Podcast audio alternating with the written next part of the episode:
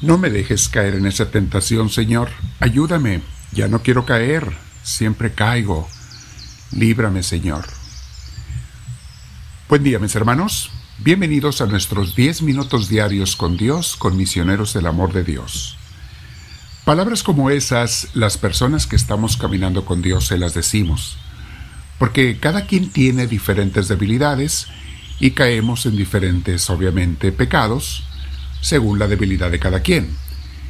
Se supone que con el crecimiento espiritual, poco a poco Dios nos va dando la fuerza para salir de esos pecados, para no caer en ellos, o tanto, o menos, o nada, llegar a ese objetivo. Pero bueno, vamos a hablar de eso el día de hoy, mis hermanos. Vamos a meditar qué hacer, qué podemos hacer con respecto a las tentaciones.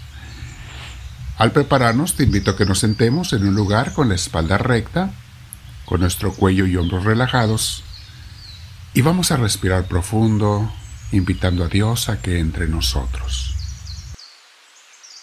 Dile, ven a mí Espíritu Santo, conforme respiro profundo, lléname de ti, te lo pido. Y gracias, mi Espíritu Divino, por escuchar mi oración. Mis hermanos, nos quedamos con Dios, abraza a Dios en tu corazón y vamos a meditar en el tema de hoy que se llama no te pongas en la tentación. Eso va para todos nosotros, ¿eh? En el Padre Nuestro, que nos enseñó Jesús a orar, le pedimos a Dios Padre que no nos ponga en tentación. De hecho, ese es el lenguaje original. El lenguaje bíblico no dice no nos dejes caer en tentación. El lenguaje original dice no nos pongas en tentación.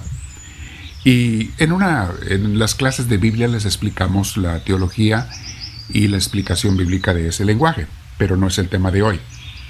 Pero le estamos pidiendo a Dios, no me pongas en tentación, no me dejes caer en tentación. Pero el problema es que nosotros solos muchas veces somos los que nos ponemos en las tentaciones. No habría necesidad de ponernos, pero nos ponemos. Vamos a lugares donde seremos tentados con diferentes cosas y ya sabemos que en ese lugar o con esas personas hay muchas tentaciones. A veces, eh, para unos mis hermanos, la tentación pueden ser las drogas, para otro puede ser el alcohol o el sexo, para otros es el comer en exceso, que es caer en pecado de gula, y así sucesivamente. Cada quien tiene tentaciones, pero hay lugares y hay personas con las que te puedes juntar que te vas a poner en tentación si vas allí o si vas con esa persona. Nos dicen los maestros de vida espiritual, evita las ocasiones de pecado. Si yo ya sé que al ir con cierta persona, al juntarme con él o con ella, me va a tentar o me va a llevar a lugares de tentación, entonces ¿para qué me junto con esa persona? ¿Para qué tengo esa mala amistad? Evita las ocasiones de pecado.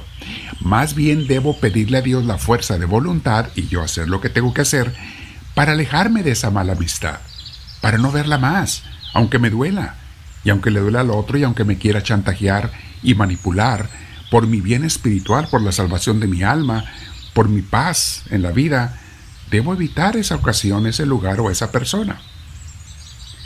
O si yo ya sé que tengo la debilidad, por ejemplo, de comer, vamos a suponer que tengo la debilidad de comer pan. Es mi debilidad, pastelillos, panes dulces, esto, el otro. Y es más, hasta el doctor me ha dicho que no coma, que me hace mal a mi salud, que tengo problema, y quizá peligro de diabetes, qué sé yo. Y cuando voy a la tienda, a propósito paso por la línea del pan, me voy en automático a buscar la panadería, pues me estoy poniendo yo solo en la tentación, donde probablemente voy a caer y voy a terminar comprando y comiendo pan. Lo mejor es ni siquiera pasar por esa línea, sácale la vuelta o no vayas a esa pastelería, ya sabes. ¿Para qué te pones en tentación? Evita la ocasión. Y además, un consejo práctico, mis hermanos, cuando vayas de compras al supermercado, procura no ir nunca con hambre, ve recién comido, porque si vas con hambre, se te antoja todo y compras todo, compra uno de más. Entonces, hay que ir bien recién comido para escoger mejor lo que debemos de comprar. Si alguien tiene o ha tenido en el pasado un problema, digamos, con el alcohol, eh, ¿para qué mantener botellas de alcohol en la casa queriéndose hacer uno el fuerte y el valiente? No, no, no, es que yo voy a demostrar que yo ya no caigo, que yo ya... Mis hermanos, tal vez por muchos días no caigas, pero basta un día en que, en que uno ande débil o, o en su voluntad, o andas problemado o estresado, y, cae uno en la tentación y entonces será muy difícil salir del hoyo. Hay un refrán que aunque no está en la Biblia, es consecuente con las enseñanzas bíblicas y dice el refrán, ayúdate que yo te ayudaré. Y sí es cierto, mis hermanos, Dios me quiere ayudar, pero yo tengo que poner lo que está de mi parte para no caer. Tenemos muchas citas bíblicas que vamos a meditar el día de hoy. Tenemos muchas citas bíblicas, mis hermanos, para reflexionar de, en ello. Una de ellas es precisamente el Padre Nuestro que mencionamos hace rato, en Mateo 6:13, cuando Jesús nos dice, en la oración que le digamos al Padre, y no nos dejes caer en la tentación, o el lenguaje original dice, no nos induzcas en la tentación, sino líbranos del maligno. Mateo 26:41 tenemos esta cita bíblica que dice, estén alerta y oren para que no caigan en tentación. El espíritu está dispuesto, pero el cuerpo es débil. Ahí tenemos esa advertencia de Jesús. Hey, aunque uno quiera ser bueno, el cuerpo es débil. San Pablo decía, veo el bien y lo apruebo, pero termino haciendo el mal que no quiero. Mis hermanos, si somos débiles todos, ¿para qué nos hacemos? Aléjate del pecado y la tentación. Primera Corintios 10:13 dice, Ustedes no han sufrido ninguna tentación que no sea común al género humano, pero Dios es fiel y no permitirá que ustedes sean tentados más allá de lo que pueden aguantar. O sea, mis hermanos, Dios no nos va a tentar de más, ni va a permitir que el demonio nos tiente de más. De hecho, no es Dios el que tienta, es el enemigo. Pero Él no va a permitir que seas tentado de más. El problema es cuando yo me pongo en la tentación. Ahí es mi culpa. Sigue diciendo la cita. Más bien, cuando llegue la tentación, Él les dará también una salida a fin de que puedan resistir. Dios es el primero que quiere sacarte de la tentación, mi hermana, mi hermano. Santiago 1.12. Dichoso el que resiste la tentación, porque al salir aprobado recibirá la corona de la vida que Dios ha prometido a quienes lo aman. O sea, de que vamos a tener tentaciones, vamos a tener, pero serás, recibirás la corona de Dios cuando con su gracia y su ayuda no caigas en el pecado. Y aclaro una cosa, mis hermanos, no es pecado tener tentaciones. Alguna gente piensa así. No, no, no, no. Esas todas las tenemos. El pecado es aceptar la tentación y caer en ella, o peor aún, cuando yo mismo me puse en la tentación y luego caigo en el pecado, pues a quién culpo sino a mí. A nadie puedo culpar. Primera Timoteo 6:9.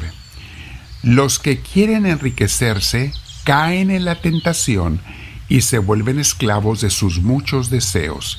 A ver, mis hermanos, aquí hay que poner atención, porque ¿qué es lo que todo el mundo anda buscando? Más dinero, más riquezas. Y es bueno quererse superar y tener lo necesario, pero cuando es ambición, cuando es avaricia, e, es una tentación gravísima, mis hermanos. Hay un límite a lo que necesitamos en esta vida de no caer en la ambición y en la avaricia. Repito la cita, 1 Timoteo 6:9. Los que quieren enriquecerse caen en la tentación y se vuelven esclavos de sus muchos deseos. Estos afanes insensatos y dañinos hunden a la gente en la ruina y en la destrucción. Bueno, mi hermana, mi hermano, te dejo meditando. Ahora haz tu oración. Esto es como el empiece, el comienzo Haz tu oración, platica con Dios sobre la tentación, reconoce ante Él tus tentaciones y debilidades, las cuales nos sirven para santificarnos. En otra ocasión les explico cómo las tentaciones y debilidades nos pueden servir para santificarnos. No olvides suscribirte si no lo has hecho, mis hermanos, y pone la mano hacia arriba si te ayudó esta reflexión. Abajo están los comentarios y dile al Señor, háblame Señor, que tu siervo te escucha.